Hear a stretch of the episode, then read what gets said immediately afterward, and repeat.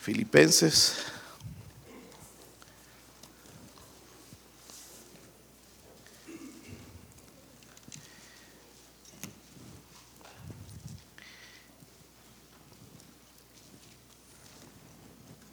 Sí saben dónde está Filipenses, ¿verdad, hermanos? Que todavía se escuchan las hojas. Filipenses. Vamos a leer, hermanos, el capítulo 4. Voy a estar mirando otros, eh, en realidad, casi voy a resumir el, libro eh, en el tema que quiero desarrollar, hermanos, en el capítulo 4. Sí lo tienen, hermanos. Dame un minutito, también quisiera ver un versículo más. Ok. Cuatro, del 1 al 3. Yo, el uno, yo leo el 1, ustedes el 2 y todos juntos leemos en el versículo 3. ¿Están listos? Dice, así mismo, así que, perdón, así que hermanos míos, amados y deseados, gozo y corona mía, estad firmes en el Señor, amados.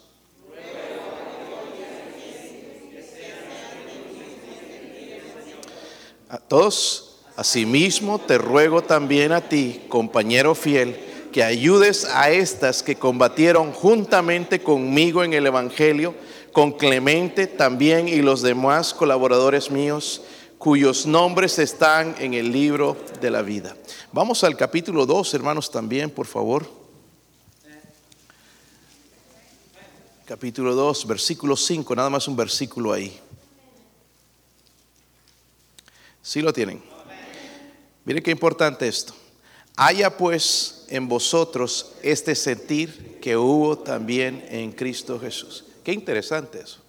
Dice, haya pues en vosotros este sentir que hubo también en Cristo Jesús. Vamos a orar, hermanos, y vamos a hablar, hermanos, de la necesidad de la unidad en la iglesia. Vamos a hablar de esto. Padre, usted es bueno, Dios mío, le ruego, Señor, por sus misericordias, Señor, derrame su gracia sobre su siervo, Señor. Yo soy un inútil, Señor, siervo suyo, Señor, sin su poder, sin su presencia, Dios mío.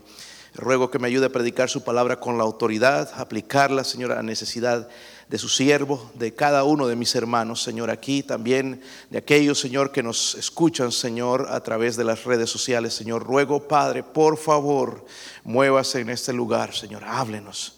En el nombre de Jesucristo pido su bendición. Amén. Pueden sentarse, hermano. No sé si usted ha escuchado la frase, pelean como perro y gato. ¿Sí? ¿La han escuchado? Aunque a veces el perro y el gato se llevan mejor que algunos de nosotros, ¿verdad? Pero parece también, hermanos, que en la iglesia en Filipo había este problema, contiendas. Contiendas entre hermanos. Y uh, si usted estudia también en la carta de 1 Corintios, habían contiendas también entre los hermanos. Eh, varias veces escribe acerca de este asunto de la unidad en la, iglesia. Eh, yo no creo, hermanos, que la iglesia bautista la fe va a ser la excepción. De vez en cuando, hermanos, van a haber desacuerdos entre nosotros. Amén. Dije, de vez en cuando van a haber desacuerdos entre nosotros y vamos a llegar al punto, hermanos, de querer ah, eh, llegar a, romper relaciones y eso no debe pasar en nuestra iglesia. No debe pasar, hermanos, según lo, que dice las escrituras. Y es interesante, hermanos, porque Jesús, antes de ir a la cruz, en su gran oración que hizo, hermanos, levantó los ojos al cielo y entre las muchas cosas que oró, nada más quiero leer dos versículos de, su oración. Cuando él oró en, en, Juan 17, el versículo 22 al 23, dice, la gloria que me diste yo les he dado para que sean uno. Mire, el deseo de Jesús dice que sean uno. ¿Que sean qué? Uno aquí no debería haber gente, hermanos, que de México, que de, que de Honduras, que de Guatemala, que de Estados Unidos, que de otro lado.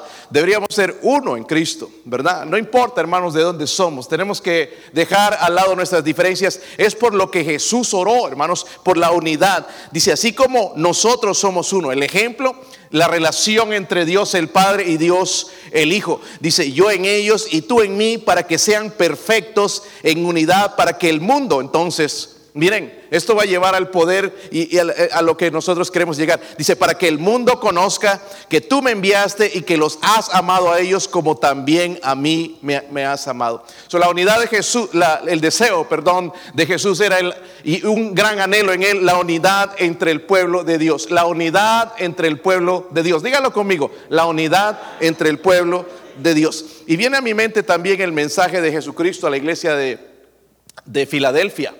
Allá en Apocalipsis, Filadelfia, hermanos, significa amor fraternal, amor fraternal, amor entre hermanos. Cuando le dice a la iglesia de Filadelfia, porque es la única que va a elogiar, y el Señor le dice entre las cosas que, que, escribe ahí, dice, he aquí he puesto delante de ti una puerta abierta, la cual nadie puede cerrar. Una puerta abierta la cual nadie puede cerrar. Para mí eso es bien importante. Pero hermanos, yo no estoy tratando de contradecir al Señor Jesucristo. sería incapaz de hacer eso. Pero creo que lo único que puede cerrar la, la puerta que Dios abre, la puerta de oportunidades, somos nosotros mismos. Con la desunión dentro de la iglesia. Y se lo voy a probar, hermanos, en un momento. Que si queremos, hermanos, hacer la diferencia, alcanzar al mundo para Cristo, tiene que haber una perfecta comunión entre nosotros. Dije perfecta comunión, porque eso es lo que dice la Escritura.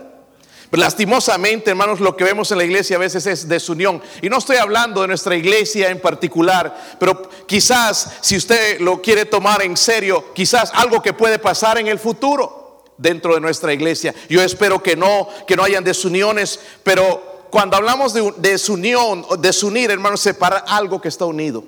El diccionario lo define, eh, inducir discordia entre dos o más personas, desunir un equipo. Hermanos, sabían, nosotros somos un equipo, no somos varios aquí. Eso lleva a un problema. Lo que ha bendecido nuestra iglesia es la unidad. Recordemos de dónde venimos y cómo estuvimos unidos para luchar y para estar en el lugar donde estamos. Y Dios abrió las puertas. Dios hizo lo demás, pero nos olvidamos. Miren Filipenses 1, hermanos. Vamos a ver mucho de Filipenses. No todo, no se asuste, porque si no vamos a estar aquí todo, todo el mes. Lo que queda del mes y el próximo. Filipenses 1, 27. Si lo tienen, hermanos. Todo esto es inspirado por Dios. Dice solamente, miren esto, que os qué, ¿Qué dice ahí, hermanos? Comportéis como es digno del Evangelio de Cristo. Ahí tenemos un mensaje. Dios está diciendo, hermanos, que nos comportemos como es digno del Evangelio de Cristo. Hablamos de Dios, está en nuestros labios, pero muchas veces no está en nuestros hechos. Y Él dice que ese mensaje vaya acompañado eh, con nuestra manera de vivir, que lo demostremos con nuestra manera de vivir. Luego dice ahí, para que o sea que vaya a veros, o que esté ausente, oiga de vosotros que estáis qué? Firmes en un qué? No varios espíritus, porque a veces ese es un problema. El espíritu de su unión, que el espíritu que yo lo quiero hacer de esta manera, que debe ser así, que yo no creo que es así, un mismo espíritu. Dice, combatiendo, noten esa palabra ahí, ¿qué dice ahí? ¿Cómo dice hermanos? Unánimes por la fe del Evangelio. Ahora, hermanos, creo que en este libro de Filipenses Pablo nos instruye, nos instruye ahí claramente, dice, solamente que os comportéis como es digno del Evangelio de Cristo. Yo veo dos lecciones, hermanos, que creo, espero que nos ayuden a mantener la unidad y si hemos roto relaciones, que el Espíritu Santo nos dé la convicción de ir a un hermano, una hermana, si estamos ofendidos, si estamos eh, eh, con algo en el corazón, con un otro espíritu, si estamos en contra de, lo que esta iglesia quiere hacer, ir y hacer algo al respecto. Eh, dos lecciones, hermanos, que creo que debemos reconocer. Primeramente debemos reconocer esto. Miren Filipenses 4 otra vez. ¿Se les va a quedar en la mente esto? Filipenses 4. Si lo tienen, hermanos. Versículo 1 otra vez. Así que, hermanos míos, amados y deseados, gozo y corona mía, estad que firmes otra vez en el Señor, amados. Luego el versículo 2 dice, ruego a Evodia y Sintique que sean de un mismo sentir en el Señor. Así te ruego también a ti, compañero fiel, que ayudes a estas que combatieron juntamente conmigo en el Evangelio, con Clemente también los demás colaboradores míos, cuyos nombres están en el libro de la vida. So, primeramente, hermanos, hablando de este tema de la unidad, debemos reconocer primeramente el principio que destruye la iglesia. Dígalo conmigo, el principio que destruye la iglesia, el principio que destruye la iglesia. So, el problema, hermanos, miren, empezó con estas dos mujeres en la iglesia de Filipo. Dos mujeres, una disputa entre ellas, yo no, no dice cuál fue el problema, pero sí podemos saber, hermanos, que antes estaban haciendo algo, ahora ya no, porque había enemistad entre ellas. Y eso pasa, hermanos, a veces cuando nosotros nos ofendemos o con alguien nos molestamos, ya dejamos de hacer lo que estábamos haciendo o lo estamos haciendo sin ganas. Perdiendo el enfoque de lo que en realidad a quién estamos sirviendo. No es a Evodia, Sintique o al pastor o a ninguno de los hermanos, es a, es a Cristo. Eso es lo que se nos va a veces de la cabeza. y hermanos, esto era más que un desacuerdo. Estaba, estas mujeres, hermanos, estaban eh, eh, con, el potencial de dividir la iglesia. La iglesia se iba a dividir. Y por eso entonces escribe esta carta. Luego dice en, en la frase ahí que sean de un mismo qué. Que sean de un mismo quizás habrán sido diferentes lugares, diferentes culturas, no sabemos, pero el Espíritu Santo está diciendo por medio de Pablo que sean de un mismo sentir. Y lo mismo nos dice en esta noche a ustedes, a mí, hermanos, que seamos de un mismo que. ¿Qué significa eso? Significa, hermanos, que deberían tener las mismas actitudes, deberían tener los mismos valores que Cristo tenía. Nosotros debemos tener eso también en mente. So, cuando hablamos, hermanos, de esta disputa, no era algo pequeño estaba amenazando a destruir la iglesia. Uno de los ministerios de Satanás, hermanos, es dividir la iglesia. Él quiere dividir la iglesia. Y intenta diferentes maneras, hermanos, y no va a usar a la gente de afuera, nos va a usar a nosotros. Amén. Por eso le digo, hermano, hermana, tengamos mucho cuidado con lo que decimos. Si no tenemos algo bueno para decir, no lo digamos. Amén. Nuestra boca a veces se suelta, hermanos, o lo que decimos puede cambiarse y, tenemos que tener cuidado porque esto puede causar división, ¿verdad? En, la iglesia. Y Pablo amonestó a la iglesia de Corinto, como dije hace, unos minutos, hermanos, con la, urgencia de perdonar a un ofensor, un ofensor que se había arrepentido. Y le dije, le dice a la iglesia, para que Satanás no gane ventaja alguna sobre nosotros, pues no ignoramos sus maquinaciones. Es interesante la palabra maquinaciones, porque él está tramando todo el tiempo de destruir. ¿Cómo voy a hacer? Oh, este cayó, o oh, este hizo esto. Voy a destruir esa iglesia y va a usar la gente. Y Pablo está urgiendo de que no gane ventaja sobre nosotros. Porque lo que él quiere, hermanos, es dividir, desunir. Y es interesante para mí, hermanos, ver que el mundo esté más unido para hacer mal que los cristianos para alcanzar al mundo a Cristo. Por ejemplo, el, domingo mencioné, hermanos, este gobierno que tenemos un gobierno corrupto, es ilegítimo. Es, un, gobierno sucio, hermanos. Eh, eh, uno de los, senadores demócratas dijo lo siguiente, Jerry Nadler se llama él, dijo, la voluntad de Dios no nos importa en este gobierno.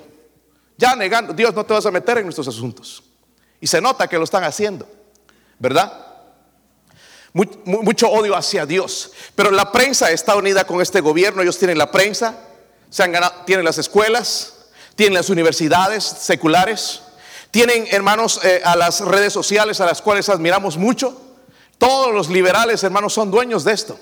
El domingo les mencioné, están empezando a meterse en las, en, Disney, Disney, están metiéndose ahora en las jugueterías para cambiar y llevar el mensaje y su agenda perversa de, la, de, la, de, esta, de esta gente que tiene la mente podrida, hermanos, con ese asunto del transgénero, tratando de cambiar lo que Dios dice. Amén. Pero ellos están unidos en esa batalla.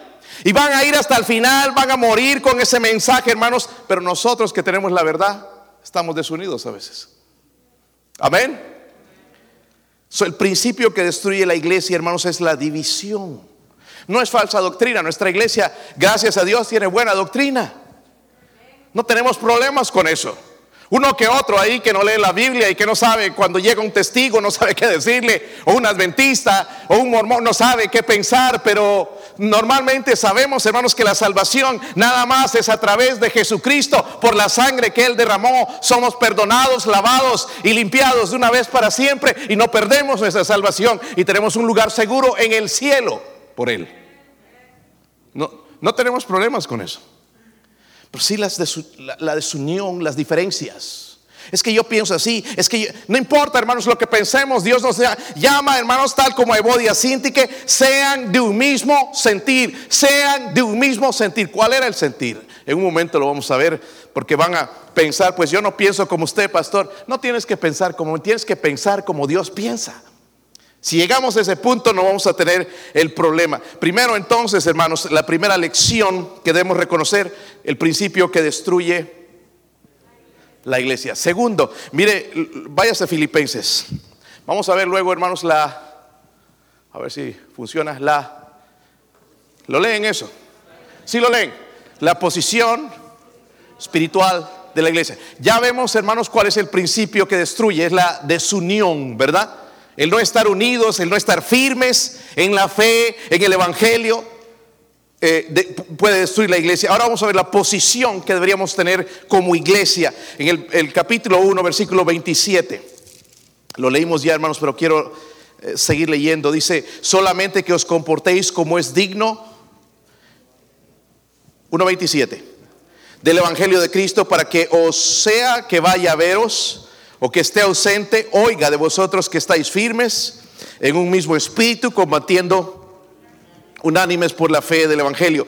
Miren versículo 28, y en nada intimidados por los que sé que oponen para que ellos ciertamente es indicio de perdición, más para vosotros la salvación y esto de Dios, porque a vosotros os es concedido a causa de Cristo, no solo que creáis en Él, sino también que, esto es lo que nos gusta, padezcáis por él. Teniendo el mismo conflicto que habéis visto en mí y ahora oís que hay en mí. Hermanos, primeramente como cristianos, necesitamos estar firmes en un mismo qué? Espíritu. ¿Lo tiene? Necesitamos estar firmes más que nunca, hermanos, en un mismo espíritu. Ahora, ¿cómo vamos a lograr eso?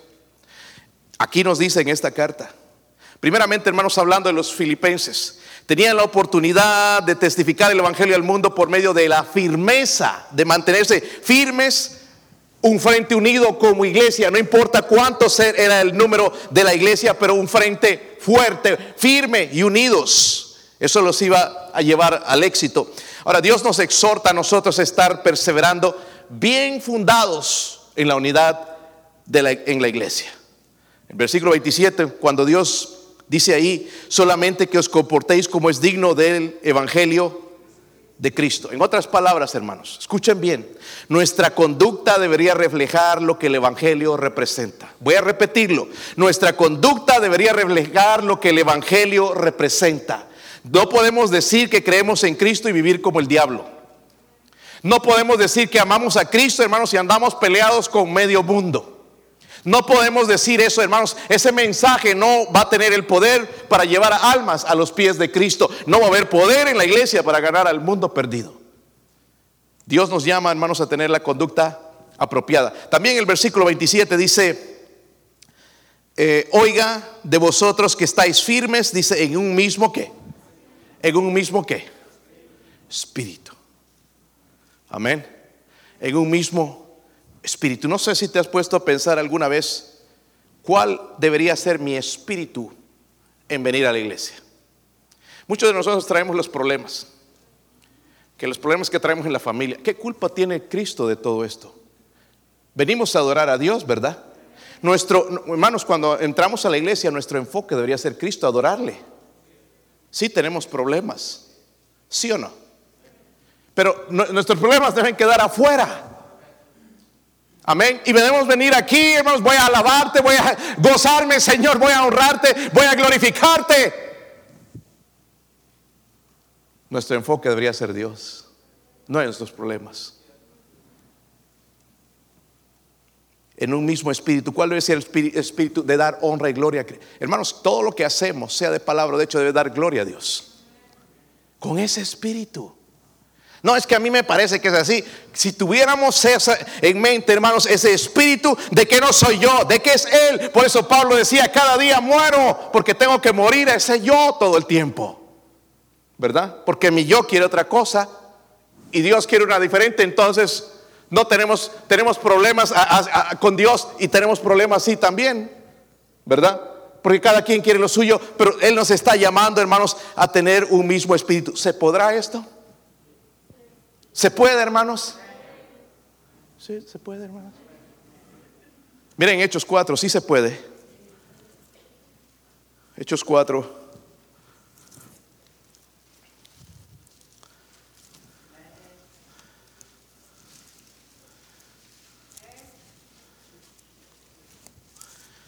Versículo 32. ¿Están ahí, hermanos? Me encanta leer el libro de Hechos. Si tú quieres poder de Dios, lee mucho entonces el libro de Hechos y vas a encontrar cómo la iglesia funcionaba al principio. ¿Qué es lo que daba poder a esos cristianos? No eran las riquezas, hermanos, muchos de ellos eran bien pobres. Miren el versículo 32, ¿sí lo tienen? Y la multitud de los que habían creído era de un qué? Un corazón, ese corazón hermano estaba entregado a Dios. Nuestros corazones están bien divididos. Trabajo, dinero, ¿verdad? ¿Sí o no? Cuando hablo de dinero aquí en la iglesia se me asusta medio mundo. Yo tengo terror a hablarle dinero a la iglesia.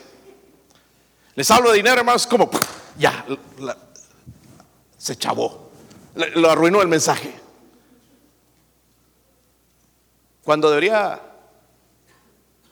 debíamos haber entregado ya eso al Señor, Señor, mi dinero, mis finanzas son tuyas. Pero todavía seguimos aquí con la cadena en la billetera y no podemos tener bendición. Porque no tenemos todavía un corazón para Dios. Dice, era de un corazón y un qué. Un alma. Ninguno decía ser suyo propio nada de lo que poseía, sino que tenían todas las cosas en qué estaban dispuestos, hermanos, a dar todo lo que ellos tenían por los demás. Lo que estoy hablando, hermanos, estaban como una sola alma. Eran uno, no había aquí eh, fulano. Y recuerden que se habían convertido mucha gente de los gentiles, no solamente eran judíos, sino gentiles que eran culturas diferentes, pensaban diferente a los judíos, pero uno en corazón.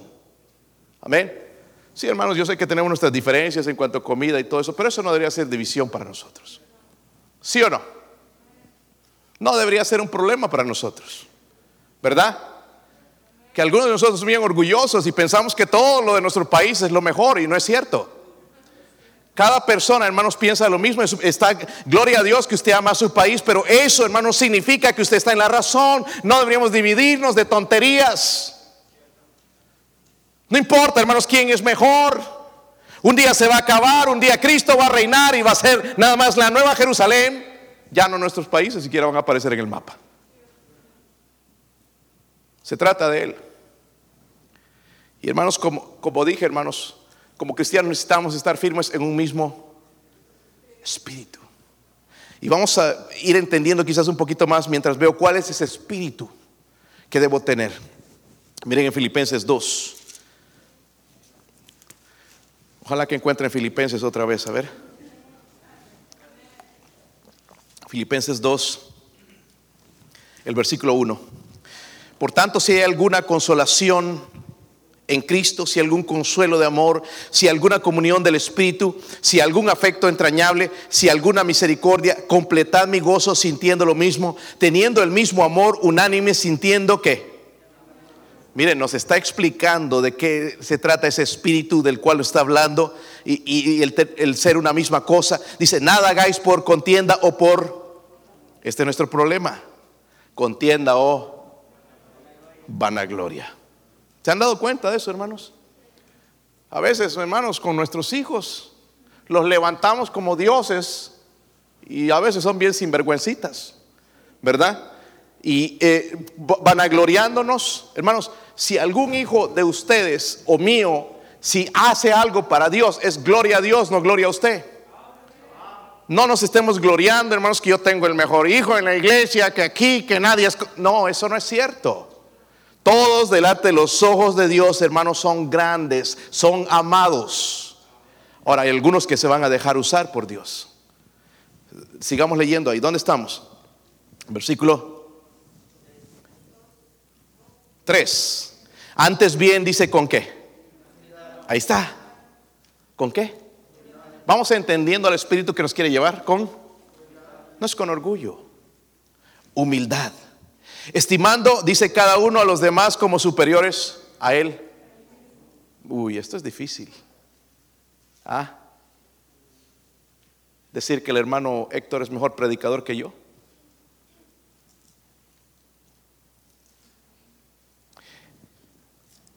Algo, hermanos, que un problema que estaba surgiendo mucho en las iglesias hace un tiempo era, yo soy de este, yo soy del otro, como en la iglesia en Corinto, admirando hombres, haciéndose firmar Biblias con predicadores. Y está bien, hermanos, yo no tengo nada en contra de eso, pero pensando que estos hombres le van a dar solución a todos los problemas. Son hombres. Y había, hermanos, lastimosamente en las conferencias, predicadores creyéndose mejor que otros predicadores. Cuando la Biblia me está hablando, hermanos, que, que cuando la humildad dice vamos a considerar a los otros superiores a mí mismo. Amén. Dice el versículo 4, no mirando cada uno por lo suyo propio, sino cada cual también por lo de... Ahí está, hermanos. ¿Cómo podemos mantenernos en unidad si no tenemos este espíritu? De, primeramente habla de humildad, ¿verdad? ¿Sí o no? Primeramente nos dice entonces, en la posición espiritual de la iglesia debería ser que como cristianos necesitamos tener un mismo espíritu. Segundo, como cristianos necesitamos una misma mente. ¿Se han dado cuenta cuando se casaron, hermanos, una cosa? Al principio de novios no se da cuenta. No, lo que a ti te, gusta, a mí me gusta también. Mentira. Cásense y van a ver. se convierte en un problema. Se convierten en peleas, ¿sí o no? Que no importa, Dios va a, la a otra iglesia y yo está. A la hora, hermanos, de casarse va a haber problemas. ¿Verdad? Por eso son cosas que uno debe arreglar antes, hermanos, de estar de novios o cuando están de novios, donde van a reunirse. Y muchas cosas así, hermanos, que, pensamos, ¿verdad? Que la otra persona está incorrecta y que yo estoy correcto. Vamos a seguir leyendo, porque dice que necesitamos una misma mente. En el versículo, el capítulo 1, 27, el capítulo 1, el versículo 27 decía, se nos exhorta a permanecer primeramente, ¿qué? Unidos. ¿verdad? Y aquí Dios va a continuar el pensamiento. En 1 Corintios 1.10 dice lo siguiente, hermanos. Os ruego pues, hermanos, por el nombre de nuestro Señor Jesucristo, que habléis todos una misma cosa y que no haya entre vosotros divisiones, sino que estéis perfectamente unidos en una misma mente y un mismo parecer. A lo que voy, hermanos, y tratar de envolver todo esto es que la misión de nuestra iglesia, hermanos, debería ser ayudar a los cristianos a crecer espiritualmente, pero también para alcanzar el mundo perdido para Cristo. Es por eso que tenemos escuelas dominicales, tratamos de disipular gente, ¿verdad? Porque queremos que ellos esté en la mente de Cristo. De esa manera vamos a poder cumplir con la gran comisión. Algunos de nosotros no le damos la importancia a la escuela dominical, pensamos que es algo más para llenar un espacio. Ojalá que no sea así, maestros. Ojalá que sea algo donde instruimos e enseñamos a caminar con Dios a la gente, le enseñamos las doctrinas básicas para que ellos puedan alcanzar a otros para Cristo. Hermanos, pero no se puede con otro tipo de... No se puede con la mente mundana. Es por eso que no podemos todavía alcanzar, hermanos, más gente para Cristo. Tenemos la mente mundana. Yo primero, el dinero primero, las finanzas, la casa, el negocio. ¿Qué pasa? ¿Qué pasa si, si me muero? ¿Qué pasa si algo me corre Y pensamos de esa manera mundanamente. ¿Por qué no empezamos a pensar con humildad como Cristo quisiera que nosotros pensemos? Y a eso vamos a llegar en un momento. So, miren, la posición espiritual de la iglesia. ¿Están conmigo, hermanos? Primeramente entonces, como en la posición de, la iglesia, espiritual de la iglesia, necesitamos estar firmes en, un mismo espíritu. Pero también, hermanos, en una misma mente. ¿Ok? Luego, miren en el capítulo 2, versículo 5. Les hice leer esto al principio, hermanos, porque aquí está la clave. Haya pues en vosotros este sentir que hubo también en ¿quién? Cristo nuestro ejemplo es Cristo. No es Pablo, es Cristo. Aunque Pablo llegó a ser como Cristo, pero Pablo lo agarró de Cristo. Y nosotros debemos agarrarlo de él. Haya pues en vosotros este sentir que hubo también en Cristo Jesús, el cual, siendo en forma de Dios, no estimó el ser igual a Dios como cosa que aferrarse, sino que se despojó a sí mismo, tomando forma de siervo, hecho semejante a los hombres, y estando en la condición de hombre, se humilló a sí mismo, haciéndose obediente hasta la muerte y muerte de cruz. ¿Cómo necesitamos aprender de Cristo? Aquí están las lecciones, hermanos. Yo no tengo que comprarme un libro en Amazon de, cómo seguir a Dios, de, cómo tener unidad, cuando el libro de Filipenses me está explicando exactamente cómo puedo tener ese sentir. Dice, haya pues en vosotros este sentir que hubo también en quién. hermanos, lo que nos está diciendo es esto. Como cristianos necesitamos tener el sentir de quién. ¿El sentir de quién? De Cristo.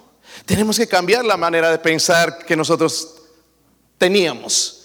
Habla del mismo estado de ánimo, la misma actitud que hubo en Cristo Jesús. ¿Cuál fue su actitud? Y nos explica en un momento. El ejemplo más poderoso es nuestro Señor Jesucristo. Él hizo varias cosas.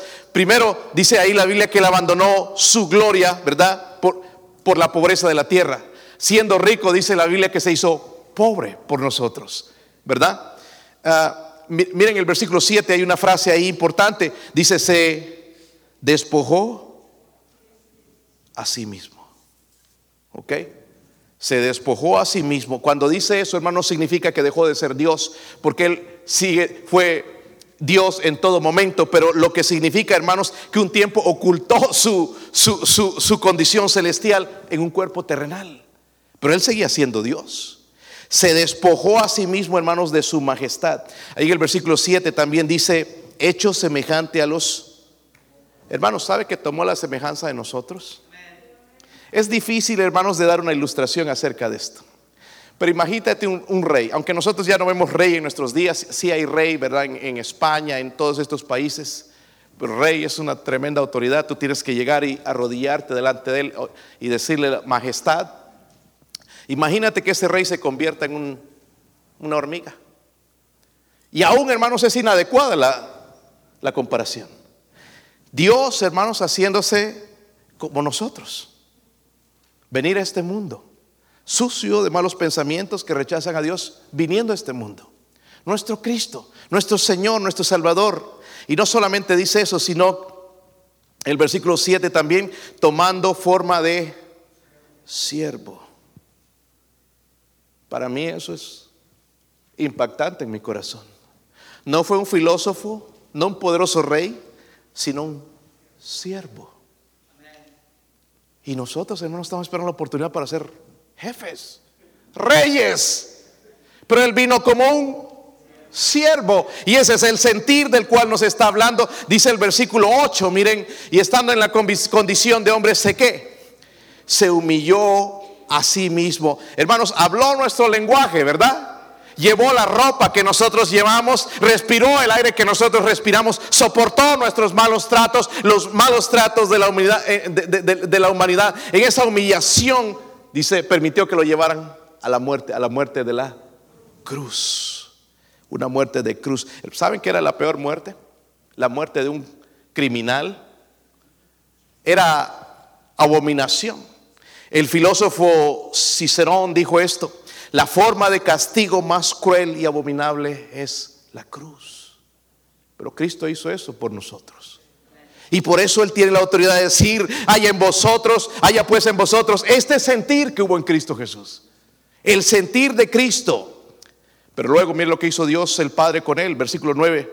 Por lo cual Dios también lo que hasta lo sumo y le dio un nombre que es sobre todo nombre para que el nombre de Jesús se doble toda rodilla de los que están en los cielos y en la tierra y debajo de la tierra y toda lengua confiese que Jesús Jesucristo es el Señor para la gloria de Dios.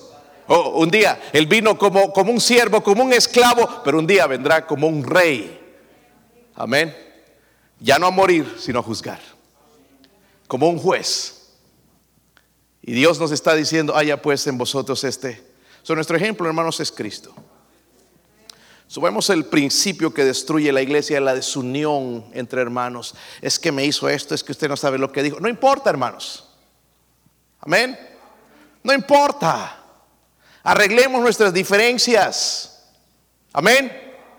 Hermanos, si no arreglamos nuestras diferencias, escúcheme bien, yo sé que ustedes, muchos de ustedes son bien orgullosos y va a costar que pidan perdón, pero es para tu propio bien. Pues estás encarcelado, no vas a poder salir nunca de la cárcel por eso que tú tienes en tu corazón. Tienes que dejarlo y ser libre.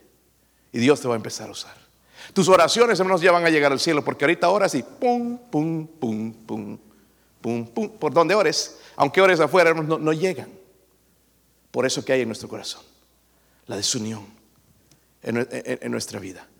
Luego vimos la posición espiritual de la iglesia y hablamos tres cosas. Como cristianos deberíamos tener un mismo espíritu, una misma mente, pero deberíamos tener el sentir de Cristo. Ahora quiero que vayan al capítulo 2, versículo 7, hermanos, con esto vamos a cerrar. Porque la clave de la unidad está aquí, en lo que Cristo hizo. Si lo tienen? Dice, sino que se despojó a sí mismo. Ahora, ¿qué significa eso? Se vació de su gloria. Amén. Ahora, nosotros, hermanos, y, esta es la aplicación. Para que Dios nos use, para tener una iglesia con poder, una iglesia triunfante, necesitamos vaciarnos de nosotros mismos. La llenura del Espíritu Santo, hermano, no es cuánto nosotros tenemos del Espíritu Santo, sino cuánto el Espíritu Santo tiene de nosotros. Y si tenemos conflictos en nuestra vida, es imposible que Dios nos use. Es que usted, pastor, no sabe lo que me hicieron. No importa. ¿Te hicieron algo peor que a Cristo? Cuando Él dijo en la cruz, perdónalos porque no saben lo que hacen. Él pidió el perdón de la humanidad. Si estaríamos ahí, hermanos, en esa escena, quizás nosotros estaríamos metiéndole otra lanza al Señor Jesucristo. No digamos que lo amaríamos, que creeríamos en Él. Somos igual de impíos. Por su gracia hemos creído y Dios ha abierto nuestros ojos. Pero ahora tenemos que despojarnos, vaciarnos de ese orgullo, de, de, lo que nos enseñaron en el pasado, de que lo malcriado que nos hicieron nuestros padres. Tenemos que despojarnos, vaciarnos de nosotros mismos para poder ser llenados y para que no haya desunión en nuestra iglesia. Yo estoy trabajando, hermanos, con gente de diferentes lugares, diferentes estados, culturas, musulmanes, veo a veces. Y esta mañana que me tocaba orar con el grupo de, de Gregory's, les dije, oren por mi hijo. Mi hijo tuvo cirugía ayer y, hoy se levantó. a con mucha fiebre. Y el doctor nos dijo, si sube su fiebre a 104, tienen que llamarme inmediatamente. Y les mencioné esto a los hombres, hermanos, y son hombres que recién he conocido, que oro por ellos. Y les he empezado a amar, he empezado a conocer sus nombres, muchos inconversos, otros cristianos, o por lo menos dicen. Pero después que terminamos la oración, hermanos, uno por uno se me acercaban y me decían, voy a orar por tu hijo. Voy a orar por tu hijo. Y se me, llevaban a un lado y, qué, le pasó a tu hijo? ¿Y qué, le hicieron? preocupados. Si ese sería el sentir de nuestra iglesia. Estoy hablando, hermanos, de gente que no van a la iglesia. ¿Qué está pasando con el cuerpo de Cristo? Hemos dejado de preocuparnos el uno por el otro. Aquí hacemos cosas, hermanos, nadie más se entera y después dice que nadie me visitó, pero, ¿cómo nos vamos a enterar si no dice nada? Y ya nos amargamos contra Dios, contra el pueblo de Dios. Dejemos nuestro orgullo y comuniquemos. Mi hermanito querido, podrían orar. Tú sabes, le dices a uno y ya toda la iglesia entera. Estoy bromeando, hermano. Necesitamos ese espíritu.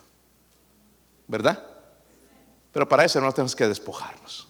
Vaciarnos de nosotros mismos, nuestras enseñanzas, nuestras costumbres, nuestros valores y nuestras cosas, hermanos, tenemos que vaciarnos y entonces Dios va a empezar a llenarnos. Y vamos a poder entender cuando Él dice, haya pues en vosotros este sentir que hubo también en Cristo Jesús. En otras palabras, hermanos, vamos a poder humillarnos. Y si nos aprendemos a humillar, ya no nos vamos a ofender nunca más. Amén. ¿Han visto un cuerpo muerto? Estoy hablando de una persona muerta, no espiritualmente. ¿Han visto? Esa persona muerta puede decir tocarle, puedes pellizcarle, puedes decirle te amo, puedes, decirle levántate, puedes decirle tantas cosas, puedes empujarlo, se va a caer y no le va a doler porque está muerto. Puedes cortarlo en pedazos, no le va a doler, ¿por qué? ¿Por qué? Cuando nosotros estamos muertos en Cristo, hermanos, ya estas cosas nos dejan de importar. ¿Están conmigo? Es mi deseo, hermanos, que podamos hacer un poquito más para el Señor. Ya el tiempo se acaba, pero todavía seguimos con cosas quizás en nuestra iglesia que deben desaparecer, hermanitos con sus espinas ahí en el corazón y que fulano y que no quiero hablarle y que me molesta y que me voy por otro lado y que lo voy a ignorar y que dejemos eso, hermanos, de lado. Y también dejemos de ser también como florcitas, hermanos, que a veces nos ofendemos y no nos saludan. Hay gente a que yo no puedo saludar, hermanos, por alguna razón. Pero si, si, si te molesta tanto, pastor, levante las manos. Se olvidó saludarme. Como me dijo uno allá en un juego de básquetbol, hermanos. Yo todo avergonzado, yo no lo había ni visto. Ahí todos escuchando, ¿por qué no me saludaste? Perdona, no te vi. Tenemos que dejar de ser niños, hermanos, y empezar a crecer espiritualmente. Ojalá que hoy decidamos vaciarnos. Amén. Vaciarnos de nosotros mismos. Sí, nos enseñaron así, somos orgullosos. Y empezar a humillarnos. Y es la manera, hermanos, que vamos a tener una iglesia triunfante.